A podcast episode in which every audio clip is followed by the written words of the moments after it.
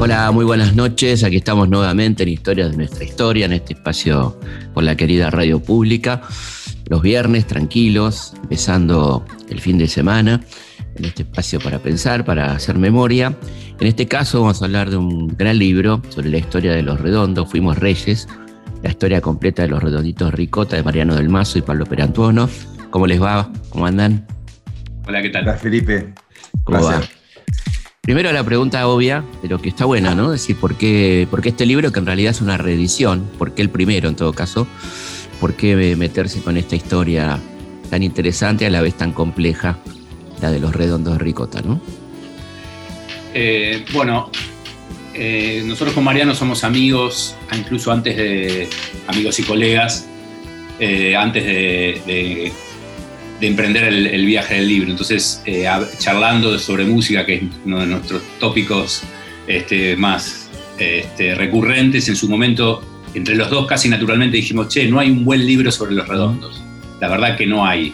Eh, hay libros de fans, hay libros tal, vez con un abordaje más sociológico o incluso hasta semiológico, pero no hay un, libro que cuente la historia de ese fenómeno este, tan particular. Y justo yo hacía muy poco había hecho, le hecho un reportaje al indio eh, que había tenido como cierta repercusión y había estado circulando mucho en las redes. Mariano ya lo había entrevistado un par de veces y dijimos, che, ¿qué tal si le llevamos alguna, la propuesta a alguna editorial grande, a ver si se copa? Y bueno, sucedió un poco así, medio naturalmente. A la semana estábamos sentados frente a Nacho Iraola en Editorial Planeta, a la semana nos dijeron que sí, a la semana firmamos el contrato y arrancamos eh, a entrevistar a... ¿Y, qué, más que, y, qué, más que, negociamos? ¿Qué más que negociamos en esa rapidez? Clásico. Uno, va aprendiendo, uno va aprendiendo con el tiempo. Absolutamente. Sí, sí. Y aprende a mirar los contratos también y esas cosas. Absolutamente. Tenemos que, eh, tener, después, después de la entrevista queremos conversar con vos, Felipe. Necesitamos que nos unos consejos. con mucho gusto, con mucho gusto. Bueno, y empieza, y, viene ahora la reedición, ¿no? La, reedición del libro con, material nuevo, particularmente sobre el caso Bulacio, del que vamos a hablar, por supuesto. Y este prólogo tan interesante, ¿no? Casi un cuento de Mariana Enríquez, que está, está buenísimo. Este, que, habla un poco del clima, ¿no? Del clima ricotero, esta cuestión tan este, este vínculo tan cercano con la policía, ¿no? En el peor sentido de la palabra. Este, y todo lo que implicaba las, misas ricoteras y, todo eso que, que, también lo cuenta Mariana en el prólogo, que creo que es un, es un bonus track del libro, ¿no? Por lo menos a mí me pareció realmente exquisito el, prólogo de Mariana, ¿no? Y bueno, nos metemos un poco en la historia de, de los redondos. Eh, hablemos un poco de cómo era ese clima en La Plata, ¿no? Ese clima de un poco antes del 76, con, con este Bellinson y el pasaje Rodrigo y toda esa cuestión tan interesante del hipismo previo ¿no? al, al 76 también, ¿no? Bueno, yo creo que es muy interesante que la nota la estés haciendo vos, porque la verdad que toda la historia de los redondos tiene mucho que ver con la historia argentina, muchísimo. Uh que casi escuchando las canciones atentamente, las letras y oyendo también las músicas que también hablan de alguna manera, uno puede eh, leer de una manera distinta la historia de, todo el tramo que, en que la banda estuvo tocando, digamos, como vos decís, de la dictadura hasta el 2001, con el país al borde de, la anarquía y, del abismo. Total. Eh, esos tiempos de La Plata son muy interesantes, muy interesantes. Es todo, todo el periodo embrionario. Es muy, muy interesante porque condensa todo lo que estaba pasando en el país. Y nosotros pensamos que, que Guillermo Bailinson, el hermano mayor de Sky, y el Indio Solaris se empezaron a juntar para hacer cine experimental, un cine experimental que tenía eh, link con el cine de autor ruso, con la Nouvelle Vague, con el cine experimental de la costa oeste de los Estados Unidos y que cuando le piden al hermano menor de Guillermo, a Sky Bailinson, el guitarrista histórico de Los Redonditos, que se encargara de alguna manera de musicalizar, de hacer la banda de sonido de esos cortos y ahí convocar a un montón de zarrapados que andaban girando por, por La Plata, muchos de ellos de familias adineradas. Bueno, ese comienzo tiene que ver también con, con con gente que estaba militando, eh, gente que quizás tenía los padres eh, que habían sido secuestrados por la AAA o por algún, eh, o, lo contrario, por, por, alguna organización armada de la época. Es decir, que en La Plata se condensó todo lo que fue la violencia de los 60 que estalló de alguna manera en los 70.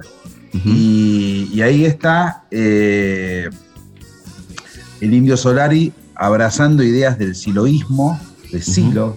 Claro, esa, esa, figura un poco perdida en la historia argentina, pero que en un momento representaba como el, cable a tierra criollo de lo que pasaba con algunos gurúes eh, en la costa oeste de Estados Unidos. O Pepe Fenton, que era uno de los bajistas de los primeros redonditos, afiliado a la JP, eh, Rocambole militando en Bellas Artes de La Plata. Es decir, ahí se dio lo que quizás no se dio tan claramente en Buenos Aires, el rock muy comprometido con el contexto social y político. Sí, es cierto, ¿no? porque el rock no, estaba tanto, había, había una conexión, más bien este, una sensibilidad social, pero que no se transmitía en un compromiso político concreto, ¿no? de los rockeros porteños, por ejemplo, y este caso era algo completamente diferente, ¿no? lo que se estaba gestando en La Plata en ese momento, de un grupo que, hacía un culto del under, ¿no? De, tener un perfil bajo, de no, de no querer entrar en el circuito comercial, ¿no es cierto? Todo ese tipo de cosas que fueron permanentes en ese sentido. Y ahí aparece un personaje muy importante que es la negra Poli, ¿no? En todo esto, en toda esta historia. Sí, bueno, la negra Poli. La negra Poli es eh, muy tempranamente el indio Solari la define como la ingeniera psíquica de la banda, ¿no? Claro. Este, yo te diría casi a mediados de los 80, de algún modo la, la, definió bien a los Solari de esa manera. Eh, y ella fue un personaje, como, tal como contaba Mariano recién, aglutinaba de algún modo, te diría, en ella se hace síntesis un poco las contradicciones de la época. ¿Por qué? Porque en un momento ella, de, de, cierta, si se quiere, diáspora platense, ella eh, es refugiada en lo que se denominaba la trosquera, que era como una suerte de guarida o refugio en la que, como bien dice el nombre, paraba muchos, este, muchos troscos. Pero en simultáneo, muy poco tiempo después, el, al padre de Sky y, de Guillermo Bailinson, Aaron Bailinson, un acaudalado empresario platense, siendo ya la negra poli pareja de Sky, lo secuestra una, una facción, un desprendimiento del ERP y deben pagar la familia un, rescate millonario en dólares y, ahí y luego de eso se produce también otra pequeña diáspora de la familia. Y bueno, de algún modo, ya desde, desde, el mismo comienzo, la negra condensa, como te decía recién, esta, esta, suerte de contradicción o paradoja de la época, ¿no? En, una misma persona. Y luego, la misma, la misma conversión que hay de parte de, lo, de tanto del indio como de Sky, de abandonar un poco el espíritu, si se quiere, más performático, bohemio, eh, de los primeros redondos, para transformarse de a poco en una banda profesional y para convertirse ya a mediados de los 80 en una banda con ambiciones artísticas, este, que se muda a, Buenos Aires, bueno, de inmediato la negra también este, dice, bueno, yo acá tengo, ella, ella detecta que hay un producto extraordinario y que lo va y, y, ella es un poco la cara y quien establece las condiciones, eh, esas condiciones tan particulares que vos nombrabas recién, Felipe, ¿no? Me, me gustaba volver un poquito para, para, atrás y después volvemos a la negra que está siempre presente, ¿no? Imposible no, hablar de los redondos sin ella y hablar un poco de este rock teatral, ¿no? Que, que instalan los redondos un poco a la manera de Génesis, pero con algunos cambios, ¿no? Evidentemente, y, y originalidades. ¿En qué consistía ese rock y con figuras que después van a ser muy populares, ¿no? ¿Cómo eran esos esos eh, eh, actos circenses casi que hacían los redondos, ¿no? Los redondos entendían, entendían la música, el rock como un lugar de happening permanente, era todo muy performático. Génesis, el Génesis de Peter Gabriel, ¿verdad? Sí, claro. Máscaras, pero también de, Franz Zappa. Eh, en un momento cualquiera subía al escenario. Era, era simplemente ser amigo y estar ahí. Y hay algunas fotos muy interesantes que muestran quizás había más gente arriba del escenario que abajo. y, se ve ahí, por ejemplo, al Indio Solaris con un mameluco blanco, lo llamaban el, australiano italiano. Eh, se lo ve, por ejemplo, al famoso Sultán. que era el que repartía los, los buñuelos de ricota, que claro. el nombre. Eh, de pronto tiraban gallinas eh, que hoy no pasarían por. Tipo como zapa. hoy no pasaría la corrección política. Eh, tiraban, abrían matafuegos, matafuegos del Teatro Lozano. De pronto un tipo estaba afeitando en vivo. era una idea, una idea, como vos decís, muy teatral, que tuvo un periodo acotado. Ahí en un momento se producen una serie de conciertos en el Teatro Lozano de La Plata que pasaron a la historia como los Lozanazos. Claro. Y el primer concierto que dan como Redondito de Ricota ocurre en Salta, en un pub de mala muerte que la leyenda dice que ahí estaba el Cuchi de Guizamón. Y que era una gente amiga que habían conocido Poli y Sky cuando estuvieron por ahí en el Chaco Salteño, eh, un poco escapados de, la fuerza de seguridad, administrando los campos del padre, del padre de Sky. Y ahí cuando viajan de, directamente, un micro naranja de esos escolares, o, bueno, los que transportan gente en las movilizaciones, eh, salieron del Teatro Lozano rumbo a Salta, ahí ya como Patricio Rey y su reyito de ricota. Dura un poco tiempo más la performance, pero lentamente va ganando territorio el rock, la música. Sí. Yo te diría que eso sigue hasta, hasta los monólogos de Enrique Sims. Cuando, como dice Pablo, la banda se muda a Buenos Aires, empieza todo un recambio de, porteños o, bueno, o habitantes de, la ciudad de Buenos Aires por platenses. Mufercho, que era un platense genial, que lo, entrevistamos, una experiencia increíble, era el autor de los primeros monólogos y después, no sin conflicto, fue reemplazado por Enrique Sims, por a muchos nuestro Bukowski, para simplificar. para decirlo así. Cerdos y peces y eh, tantas cosas, ¿no? Claro, y él em, empezó a hacer eh, los monólogos. Lentamente, Poli, Sky y el indio empezaron a darse cuenta, y yo esta la conozco de primera porque yo iba a esos conciertos, que la gente quería más rock y menos monólogos. Claro, claro. Y bueno, llegó un momento que, ya era la presentación de una banda de rock. Esto teatral tuvo una fecha de vencimiento que fue, yo te diría, después de Gulp y antes de octubre, 85-86. Claro. Ahí empezaron a hacer una banda de rock, una banda de rock, pero con muchos mensajes que eran una singularidad de la banda, como por ejemplo el arte genial de Rocambole. Claro. Que fue tan importante sobre todo en octubre. Totalmente, ¿no? Y, bueno, una, marca, ¿no? Una marca para la banda, una marca gráfica extraordinaria, ¿no? Y ahí el año 82 ahí está mm, este festival de pan caliente, ¿no? Que un poco los presenta en sociedad acá en Buenos Aires.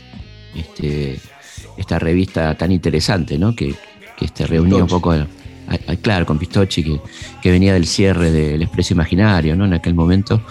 Y cómo fue ese, ese recital, cómo fue la recepción del público, allá por 1982, un año muy particular para la historia argentina, ¿no? la banda en sí todavía era, si se quiere, semiprofesional o amateur. y, y, lo que sí seguro es más que, más que nada es importante para los redondos en términos, si se quiere, eh, teóricos, en el sentido de que parte del espíritu que justamente eh, tienen los organizadores es, lo que adquieren este, los redonditos de ricota. De hecho, hablando con ellos y hablando este, de algún modo, lo que, lo que seguro ahí hubo una transmisión, hasta te diría por osmosis, de cómo manejarse eh, en, el, negocio, cómo manejarse eh, en, cómo imponer condiciones y cómo aceptar condiciones. De hecho, también sería muy importante para la grabación de, del primer disco. Recordemos que el primer disco en el 85 sería producido este, y tendría eh, teclados de Lito Vitale. Con, el, con la producción del papá, ¿no es cierto? Exactamente. porque, ahí, porque ahí lo que es importante de ese festival es que ahí ellos conocen al emprendimiento MIA, Músicos Independientes Asociados, que era el colectivo artístico que capitaneaban los padres de Lito y Liliana Vital. Claro. Dombi, al cual entrevistamos, en, me acuerdo, una tarde histórica, que para descanse Dombi, eh, ahí en, el, en San Telmo, en la, casona de los Vitales. Eh, y Dombi le pasaba data al indio y Esther Soto, la mamá de Lito y de Liliana, le pasaba data a Poli y fue un concierto muy importante en ese sentido, porque eso derivó en la idea de la autogestión finalmente. Ese fue la semilla de la idea de la gestión. Por otra parte, es un momento muy, muy importante ese concierto por dos motivos. Fue el único concierto que los redondos tocaron en un festival. festival rarísimo porque estaba La Fuente, estaba Lerner, estaba Willy Quiroga, estaban los abuelos de la nada, estaba. Eh, ¿Quién más? Bueno, era muy loco. Y tocaron de día, ¿Quién? Y tocaron de día, que ellos nunca tocaron de día. Claro. Y después ahí ocurre un episodio que tiene que ver con lo que vos decías un rato, Felipe, con lo teatral, que en un momento sube una bailarina monona y empieza a hacer una suerte de striptease. La policía, estamos en el 82, todavía dictadura. Claro. No había ocurrido Malvinas, porque esto fue enero del 82. y, y, bueno, la policía dijo, no, paren, paren la mano. Entonces hay una charla, un diálogo muy lindo, interesante diría yo, de entre un policía a cargo de la seguridad del festival realizado en la cancha de excursionistas, eh, ahí en Bajo Belgrano, le dice, o baja ella o subimos nosotros. Eh, y ahí eh, Poli ganó tiempo, pero al final, bueno, pararon un poco. Igual fue un desastre el concierto, no se escuchaba nada. Pero fue como dice Pablo, fue la presentación en sociedad en Buenos Aires de la banda, una banda de locos, de locos. Claro. Vivían, todos en una chata, todos borrachos por, desde La Plata. Claro. Eh, Mufercho dice que, que, no entendían nada, estaban todos con los estados alterados. Era un momento muy especial de ellos y del país también. Claro, totalmente. ¿Y, se sabe el por qué Patricio Rey? Bueno, en realidad nunca hubo una respuesta unívoca. Eh, seguro que este, ellos de algún modo lo que buscaron es desde un comienzo un nombre eh, que fuera una suerte de eufemismo que condensara, si se quiere, cierto, cierta dosis de absurdo, eh, como ellos mismos, que saliera de algún modo de lo convencional, que no tuviera de ninguna manera vinculación casi, te diría, directa con, con la banda. Claro. Eh, en un momento eh, se creía que eh, ellos, o sea, se corrió la leyenda de que ellos lo habían, habían sacado el nombre de una receta de Doña Petrona en una revista dominical de Clarín antes de Viva. Claro. no, pará, de Doña, Petrona no, de otra de Blanca, Cota, Blanca, Cota. Blanca Cota. Blanca Cota. Blanca Cota. Este, y que había surgido ahí casi espontáneamente, seguramente también con los estados alterados, que abrieron el el diario vieron ese nombre y dijeron, bueno, pongámosle este nombre. Pero la verdad que hemos buscado. Este, la cacota como loco. y, nunca apareció, nunca apareció ese nombre. Y también es cierto que el link, si se quiere más este, lineal, es que ellos repartían buñuelos de ricota, es cierto. Este, los repartía justamente el sultán, que era otro de los personajes también de la claque. Eh, esa troupe que, en la que conformaban. Y luego además ese nombre de fantasía que se volvió mitológico, ellos, sobre todo en los 80, lo utilizaron para decir, bueno, Patricio Rey es una entidad, Patricio Rey es una suerte eh, de este, condensación, si se quiere, corpórea o no, y lo dejaban así, Claro. Eh, eh, que de algún modo rige éticamente los destinos de nuestra banda. Claro. de algún modo, eh, eh, eh, en el nombre de Patricio Rey se reservaba, si se quiere, cierto ideario de ellos mismos. Claro. En términos patrióticos es una enorme contradicción, ¿no? Patricio Rey. a, pesar, que, que, San Martín y tantos más querían una monarquía, ¿no? Claro, o Belgrano la incaica, que había sido Patricio por otra parte, Belgrano. Claro, digo, no, pero no, no dejas un detalle que, que las dos, los dos eh, estamentos nobiliarios o sociales refieren a las alturas de la sociedad, ¿no? Sí, sí, claro, claro, sí, Patricio Rey, sí, lo, dice, lo dice potentemente. Vayamos a, Gulp, ¿no? Este, este primer disco que, que implicó para la banda, que, bueno, ahí se ve ya cierta, cierta personalidad, un, un elemento claramente distintivo ¿no? En, la música, en las letras. Y cómo llegaron a grabar, ¿no? Que, no habrá sido sencillo, me imagino, ¿no? De hecho, ya tenía muchos kilómetros de, vivo. Era una banda, no te diría vieja, pero ya tenía. Eh, ya tenía prácticamente ocho años claro. de, tocar, digamos, con, con muchos parates por la dictadura. Mirá, eh, habían grabado ellos un demo de cinco canciones, en las cuales estaban varias de las que después fueron a Parada Gulf, en las cuales no le convenció las, propuestas y, lo dejaron ahí. Eso muestra un poco la sabiduría, sobre todo de Poli, que una tiempista, ¿no? A lo Juan Simón, diría yo. Eh, central, ¿no? Sí, sí, claro. Pero esperaron, esperaron, esperaron, y ahí fue cuando deciden grabar en Villa de Lina, en los estudios bastante caseros que tenían los Vitales. Y tenían un repertorio, por primera vez ellos tienen un repertorio muy amasado, muy tocado, eh, y a mí me parece que es un disco fascinante, mal grabado, con los problemas de ser novatos en cuanto a lo que es, pero mira, eh, Felipe, todo tiene un contexto, el disco sale en el 85, el 85 es un año formidable del rock argentino, formidable. Ahora no me acuerdo exactamente, pero está Piano Bar, está. El mejor Charlie, ¿no? Uno de los mejores Charlie. Charlie, está Giros, está el mejor Soda Estéreo para mí. Están el primer disco de Sumo sale en el 85. Los ¿Y abuelos. sacan un disco? ¿Cuál? No, los abuelos. Los abuelos, claro. Ellos de pronto, de pronto te, cantan una canción que dice Viejo Karel Chessman. Viejo Karel Chessman, eh, respira otra vez, lubrica tus brancas y en tiempo que no hay internet, uno se pone a, ¿Quién era Karel Chessman? Y aparte una canción que dice un tal Brigitte Bardot. Claro. Un tal. No una tal. Un, tal, un tal, claro. De pronto hablan del rock del rico Luna Park. O hablan de eh, humano roto y mal parado. O hablan de. de Te voy a atornillar. Te voy a atornillar, una, una canción totalmente sádica.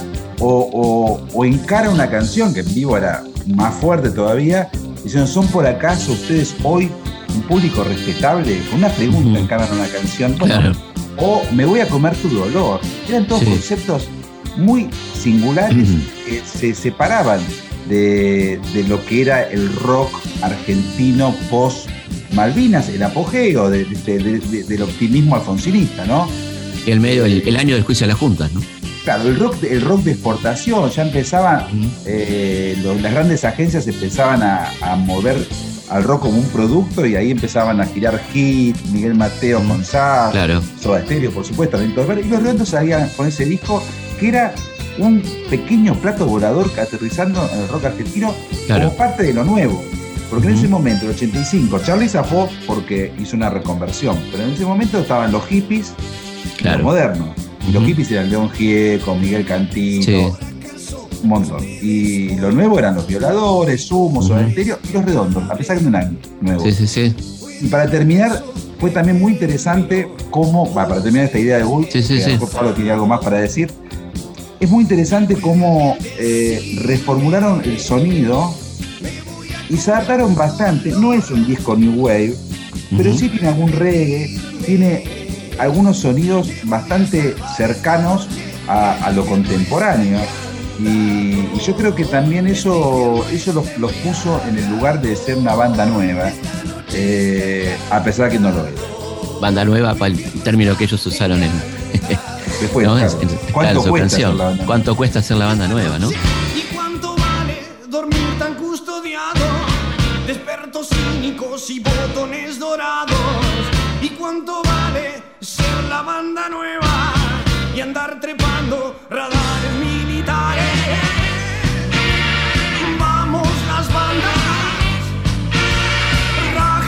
cielo. Vamos las bandas. ¿Y cuánto vale tu estómago crispado? Y tus narices temblando por el miedo. ¿Y cuánto vale todo el sueño llega tan mal que te condena.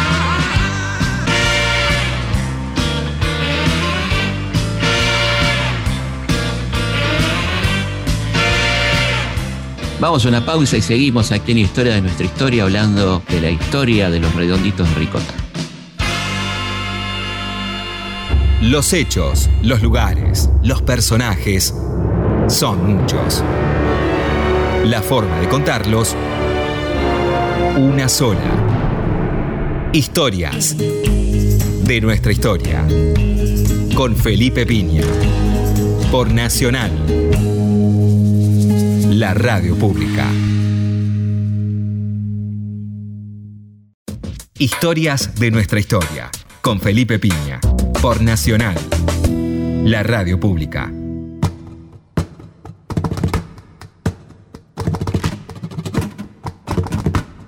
Seguimos en Historia de nuestra historia charlando con Mariano del Mazo, Pablo Perantuono sobre la historia de los redonditos Ricota a propósito de su libro Fuimos Reyes. Vamos a dar las vías de comunicación, se pueden contactar con nosotros a través de nuestro mail, donde nos, cuentan de dónde nos escuchan, de este, qué les pasa con el programa, qué temas quisieran escuchar, que es consultaspigna.gmail.com, también a través de nuestro Instagram, arroba felipe.pigna, a través de nuestro Twitter, arroba Felipe Pigna, y por supuesto del Facebook y de la página oficial elhistoriador.com.ar. Empezamos el 7 de julio el nuevo curso de Historia Integral Argentina en el CONEX. En este momento, este segundo semestre, vamos a hablar desde 1930 al 2001. Se pueden escribir en ccconex.org, conex con K, ccconex.org. Eh, va todos los miércoles de 20 a 22, pero la gente que nos ve, nos escucha desde otras partes del mundo con diferencia horaria no hay problema porque el programa, eh, la clase queda colgada durante una semana. Así que comenzamos el miércoles 7 a las 20, eh, Historia Integral de la Argentina de 1930 al 2001. Historias de nuestra historia, con Felipe Piña, por Nacional, la radio pública. Seguimos conversando con Mariano del Mazo y Pablo Perantuano sobre Fuimos Reyes, la historia completa de los ronditos de Ricota. Y luego vendrá Octubre, ¿no? Un, libro, un disco revolucionario desde la tapa, esta mención a, Octubre, a la Revolución Rusa, ¿no? Y todo lo, todo lo que implica ese disco, ¿no? En el año 86, muy disruptivo, ¿no es cierto? ¿Qué, qué, significó Octubre en, la historia de la banda? Bueno, tal cual, como vos decís, es, eh, Octubre de algún modo es siempre se dice que un segundo disco de, una banda, después de un éxito medianamente importante, el primero es fundamental y en este caso fue fundamental, es uno de los grandes discos de la banda, de toda la discografía, sin duda alguna es un punto alto en primer lugar. Y en segundo lugar, inaugura, si se quiere, una faceta que perduraría a lo largo del tiempo, que es la oscuridad, porque de, esa, de, esa, dicha imprecisa que recién narraba Mariano, que es, que es Wolf, que es esa presentación, que es que es, que si se quiere, lo ligado al cómic, hasta, hasta en el nombre. Ahora aparece la oscuridad de Patricio Rey. O sea, aparece la oscuridad y aparece la cocaína y aparece la noche.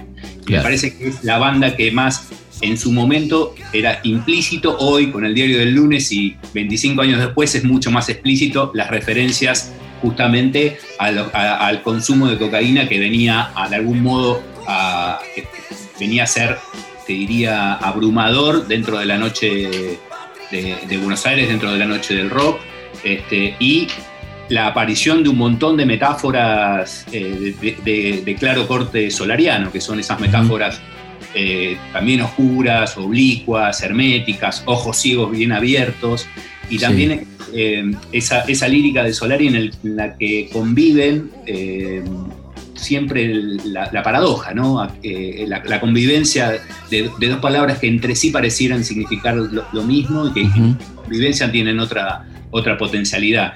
Y bueno, la, prueba está que, de ese disco sale uno de los grandes hits de la banda, que es Jijiji, que es el, el, cierre de Solari, no solo de Los Redondos, sino muchísimo más después, siendo solista, es el cierre y es el, el pogo más grande del mundo. El pogo, el momento del pogo el momento del pogo, y tiene además una otra, si se quiere, singularidad, como hablaba recién Mariano.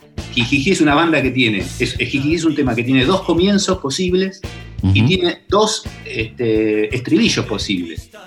Y uno de esos estribillos posibles es, eh, bueno, el no lo soñé, por supuesto. Claro. Y luego es. ¿no? Claro, claro, claro. Es instrumental y que no tantas bandas en el rock nacional tienen estribillos instrumentales. Los redondos lo tienen en varios temas. Claro, sí, sí, porque ahí es casi. yo lo que, perdóname.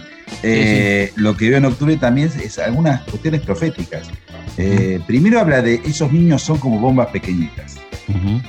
Es una frase fantástica, sobre todo dicha en 86, algo que quizás iba a notar en la década del 90.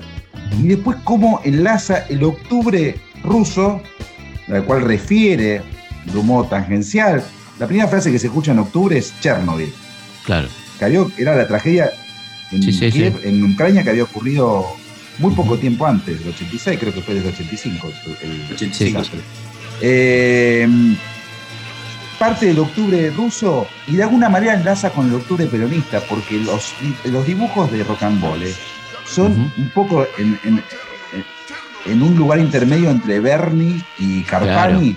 Son claro. los rostros desesperados, Sí, sí, pero muy, desolados, pero muy argentinos. Muy argentinos.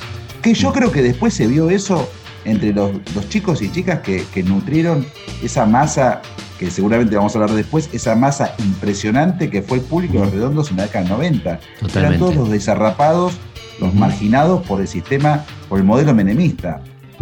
Eh, Claro. Hay algo de esa, de esa, de esa, de ese, de esos rostros. Claramente es un disco que sugería mucha izquierda y mucho anarquismo también. Claro. Sí, sí. En momentos en que el alfonsinismo estaba bastante bien dentro de todo todavía. Sí, todavía, todavía le Todos queda los- un poco de. Todos los rockeros, todos los rockeros cantaban loas de ese momento de la democracia. Y los Sí. redondos dicen, ojo, atenti, ¿eh? Y las letras son, como dice Pablo, se fueron oscureciendo.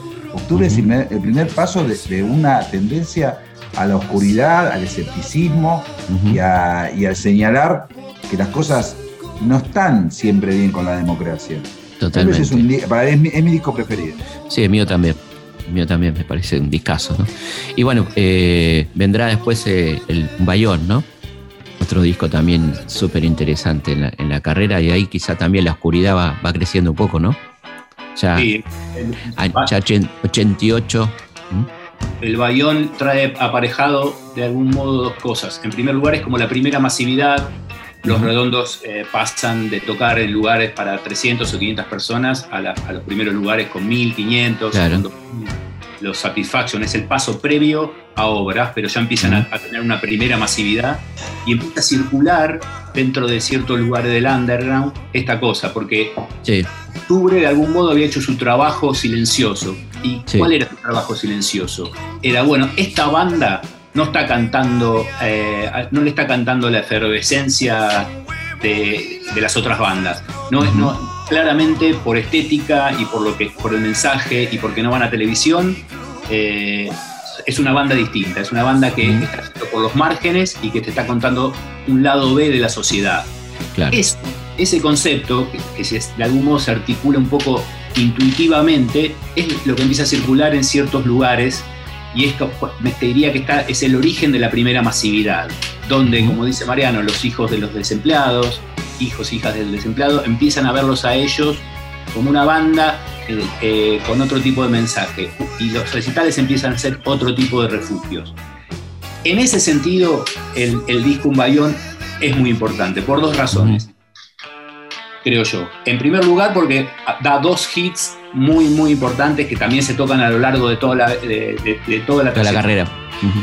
Eh, de toda la carrera, que es todo un palo y vencedores vencidos. Sobre todo, todo un palo, que también tiene la marca de Sky, ¿no? Y ahí aparece, bueno, esta banda es el indio, es este tipo, son estas letras y estas metáforas herméticas u oblicuas, pero es el solo de Sky también, Claro. que tiene una fuerza descomunal, ¿no?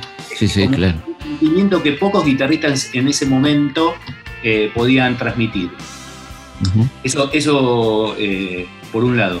Eh, y por otro, es el disco que les permite la primera popularidad, como te decía antes, que le permite saltar, si se quiere, de los lugares más, más, más acotados, Chiquitos.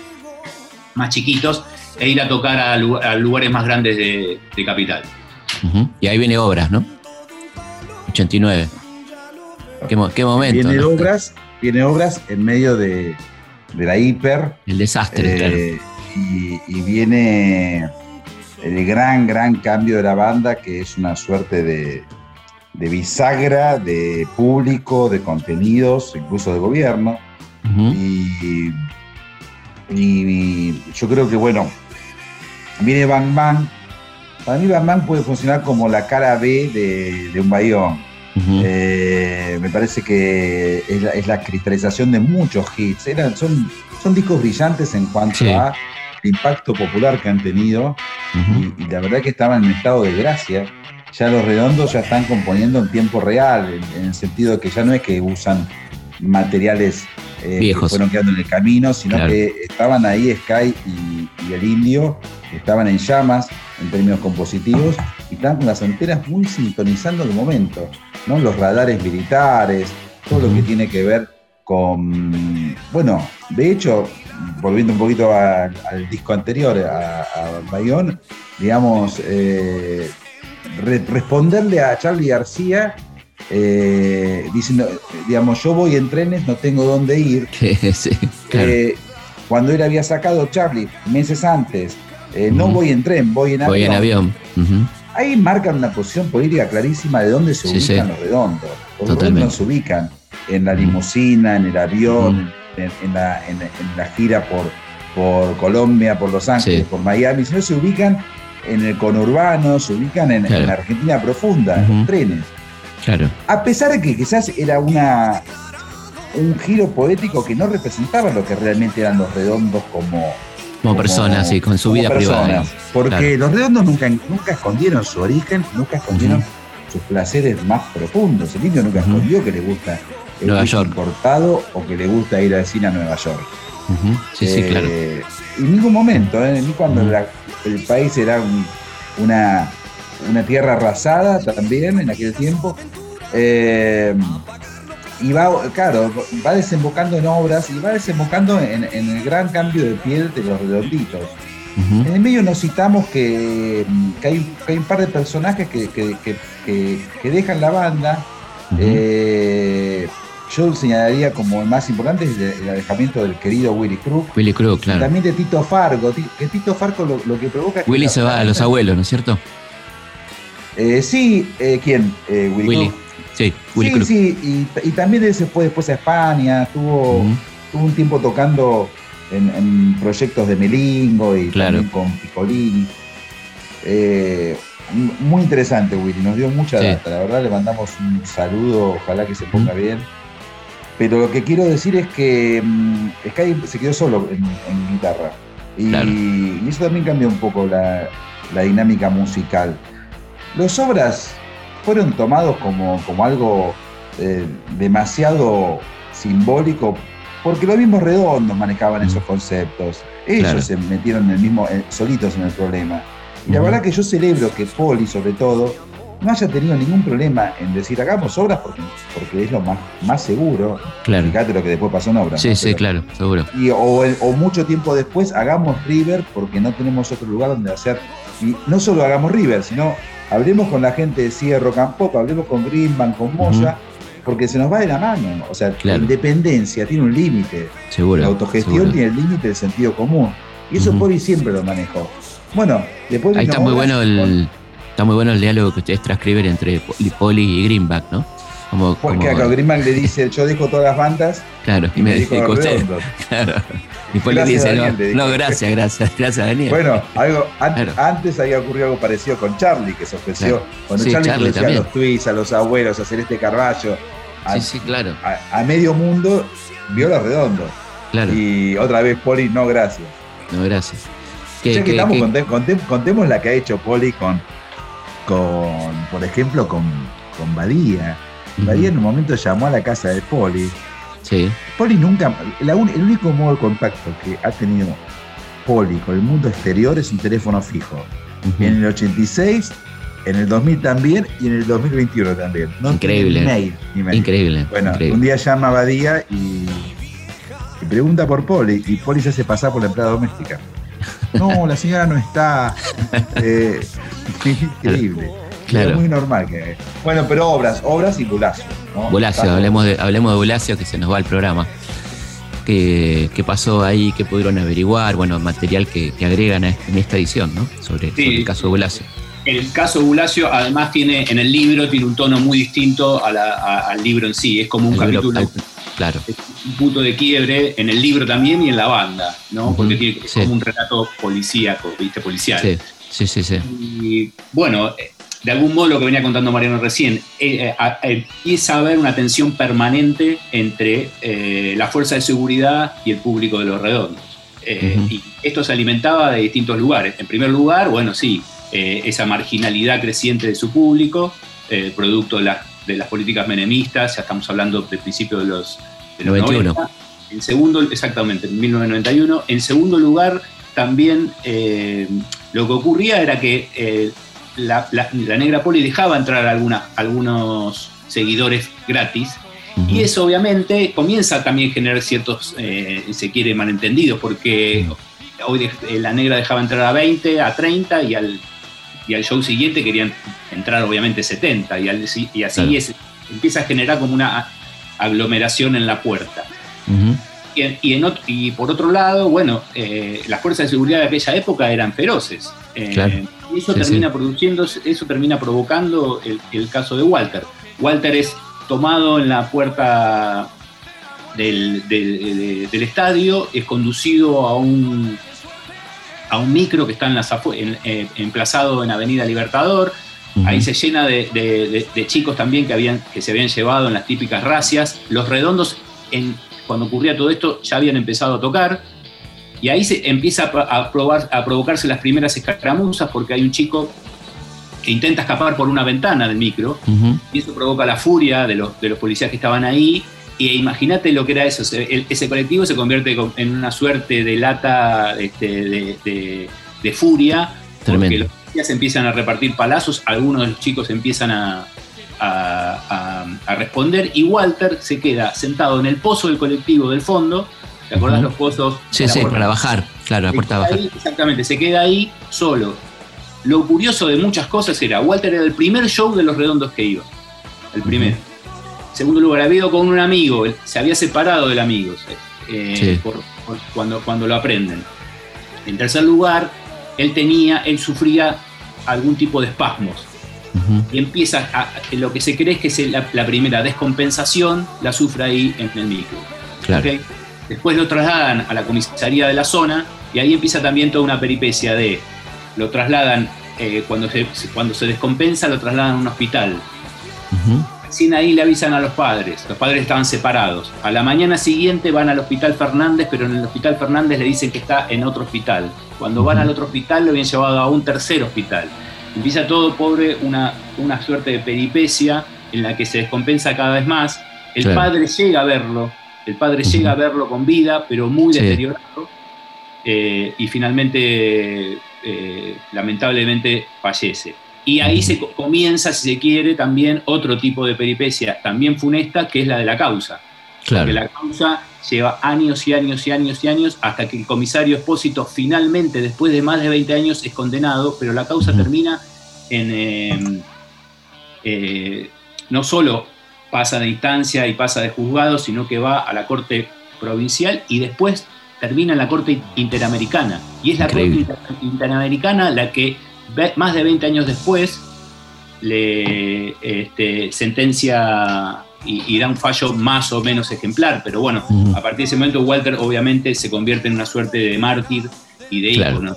Este, y, y es curioso porque el caso provoca varias cosas. En primer lugar, que ellos empiezan a sentir absoluta incomodidad en tocar en Capital y ahí es cuando se inaugura el- el- la etapa peregrina de, Patri- Claro. de los redondos, en primer lugar. Y en segundo lugar, el caso de Bulacio también provoca, se quiere, la primera crisis con algún eh, con cierta prensa que hasta ese momento tenía a los redondos como la banda, si se quiere, favorita o la banda, la banda, que había- la, la- la banda cool, la banda que eh, Aliados, ¿no? Aliados. Claro. Aliados, sí. Exactamente. La prensa progresista de la época eh, corta con los redondos. De hecho, la revista La Maga eh, llega a decir eh, que los redondos habían sacado, no solo, tu- no solo no habían manejado bien el, el caso Bulacio, sino que también habían sacado el peor disco de su carrera, Hablando de La Mosca y la Sopa. Porque Claro. también empieza a molestar en simultáneo que, su- que sus temas empezaran a sonar no solo en las radios, sino en las discotecas.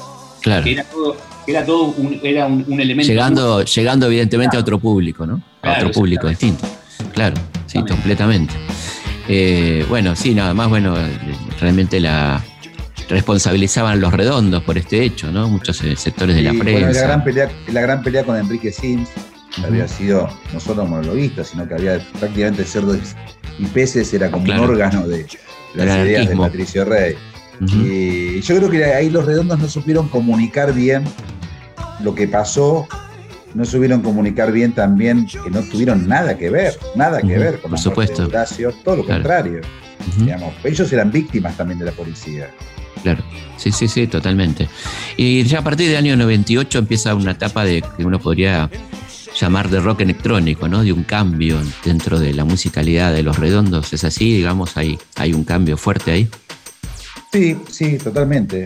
Conceptualmente lo que hay que decir de los redondos que un poco a la manera Beatles, los redondos siempre fueron hacia el riesgo, siempre fueron hacia, hacia lo que buscaban sonoramente y nunca descansaron en, viejas fórmulas. La verdad que yo me saco el sombrero por, por, esa, por esa audacia que han tenido, que derivó en, primero en el último Bondi, después en Momo Sampler, en una estética que tenía mucho de lo que estaba pasando en ese momento en el sur de Inglaterra, en toda la movida de, Bristol, que tenía Port, DJ Tricky, un montón de... El trip hop, se llamó trip hop, y el indio estaba muy fascinado con, esa, con ese sonido, un sonido mucho más de diseño, mucho más de programaciones, capas y capas y capas, bastante alejado de aquel rock valvular de los primeros años. Y de alguna manera eso fue también origen de, una distancia insalvable entre Sky, que era más un guitarrista sanguíneo, orgánico, más a la manera de un Mark Knopfler o un Carlos Santana o, David Gilmour, pocas notas, pero mucho sentimiento. Ahí, y el indio estaba obsesionado con esa estética, y fue, mm.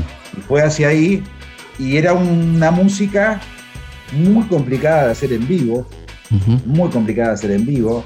Fue el principio del fin. Eh, fue David Rowe de alguna manera. Y, cuando presentaron Último Bondi en Racing, por ejemplo, salió todo mal en el primer concierto. Eh, sonidos que no salían, eh, no se escuchaba nada, las canciones eran complejas, era complicado elegir un hit. Y era más una, banda de estudio, se estaba cortando una banda de estudio, ¿no? En ese sentido. Claro.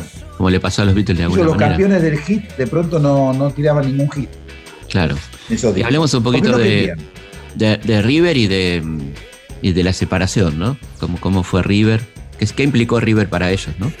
Bueno, River eh, implicó, la, si se quiere, consagración definitiva como, como banda de, estadios y, por ejemplo, eh, fue la primera etapa del diario Clarín para ellos, después del primer River. Claro. Eh, y, y, además fue, fueron noticias por la música eh, un poco por encima de los disturbios, que hasta ese momento casi todos, año 97, 98, 99, aparecían en Crónica TV por los, por los disturbios y por los problemas, no por otra cosa. en cambio, acá llegan a los medios nacionales, si se quiere, porque habían tocado en River. Sin embargo, tienen, también tienen problemas en River, porque entra, pero ya es un caso aislado, porque entra una persona a lastimar, entra con una faja y empieza a lastimar, o sea, es una, una cosa más aislada. Este, pero River también implica, hoy la distancia, si se quiere, o un tipo de sociedad que establecen con rock and pop, porque para tocar en River, ellos se sientan con Daniel Greenback, mejor dicho, con el hermano de Daniel Greenback, que es el que manejaba. Horacio.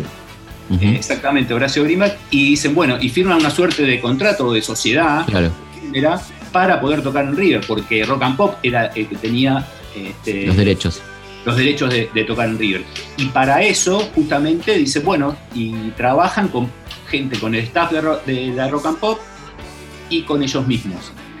Y de algún modo, lo que un poco en, saga con lo que decía Mariano recién, eh, River es un momento de mucha paradoja en, este sentido. Es la banda histórica llega a River, van 50.000 personas por fecha, son dos fechas, 50.000 personas por fecha, celebran absolutamente los hits históricos, pero los nuevos, que si bien no son escondidos, no son tocados, o sea, no, no son celebrados, mm. cuando digo los nuevos me refiero a los del último Bondi, porque cuando tocan ya había salido el último Bondi, eh, no son celebrados ni coreados como, lo, como los hits anteriores. Claro, claro, claro. Y también curioso que cuando terminan de tocar en River, al día siguiente viajan a Nueva York para postproducir Momo Sampler, que agudizaría ese camino de samplers y de texturas que se había iniciado, que se había iniciado con Último Bondi, que fue, fue definitivamente el fin. De hecho, es un disco que casi no tocaron en vivo Momo Sampler porque tocan dos veces más y se separan para siempre. ¿Y la separación por qué se produce?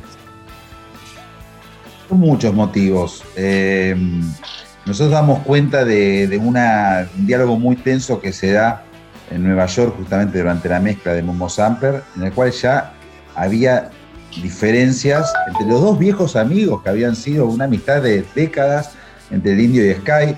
Sky estaba un poco cansado de que cuando él llegaba al estudio ya todo el disco estaba mezclado porque el indio, que es un obsesivo del Ah. trabajo y del sonido, se había quedado solo eh, subiendo, bajando lo que él Claro. quería y, y haciendo la mezcla que él quería. Y Sky es una persona muy pacífica, pero a su vez también es alguien que tiene su temperamento. Y empezaron a haber problemas de, de, de, bueno, de, estéticas. Eh, a su vez también había un desgaste que poco estaba eh, profundizado por el momento socioeconómico del país. Era muy estresante para ellos tocar en vivo, porque cada concierto en vivo podía significar una muerte o dos Claro, más, porque el país era, era, recordemos lo que era el país Sí, sí, sí, una olla a a fin de presión. siglo, ¿no? Eh, de hecho, Los Redondos, el último concierto es el 4 de agosto y ya tenían pensado otro concierto, o sea, no fue una separación, fue un fade out, ¿viste? Fue lentamente, Sí. nunca dijeron, nunca tuvieron como los Beatles que en abril del 70 dijeron, señores, esto se terminó. No, Claro. no, fue... En diciembre del 2001 tenían pautado un concierto en la cancha de Unión en Santa Fe y pensemos Ujú. lo que era el país en diciembre. No, no, imposible. 2001. Nunca se hizo ese concierto. Imposible, Bueno, claro. eso, el desgaste, y después ya el indio venía arrastrando una suerte de, de, de bronca eh, a, a lo que él consideraba una injusticia, que probablemente algo razón tenía, en que la sociedad era finalmente 33%, 33%, 33%. Decía, él tenía el 33% contra una pareja que tenía el 66%, Claro. Poli Claro, Sky. Sí.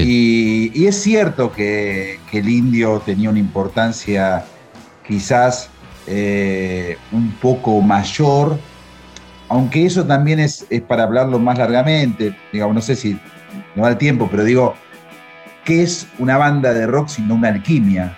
¿No? Claro. Eh, pero sí es cierto que, bueno, que el indio finalmente los discos solistas que sacó, apenas eh, terminados los redondos, eran muy parecidos a los discos finales de los redonditos, y los discos solistas de Sky tenían más que ver con la década del 80. claro. Eh, ahí hubo problemas estéticos, hubo problemas de, de cansancio y hubo problemas también económicos. Y económicos. Eh, Claro. Sí, pero bueno, yo lo que digo es, tanto en el amor como en una banda de rock, eh, Quedémonos con los buenos recuerdos.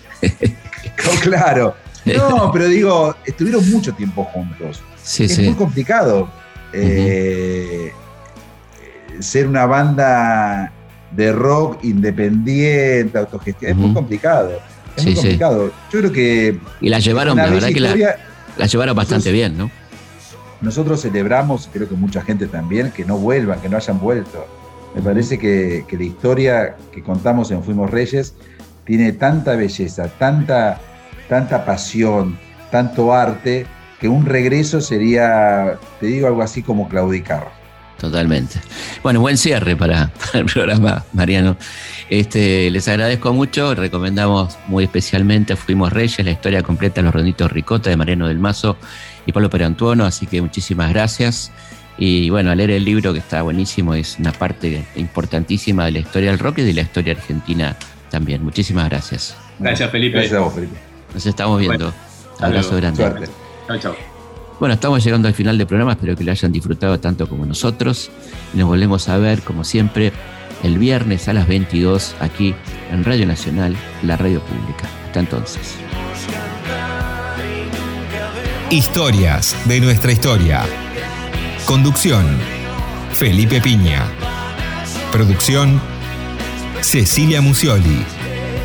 Archivo. Mariano Faín. Edición. Martín Mesuti.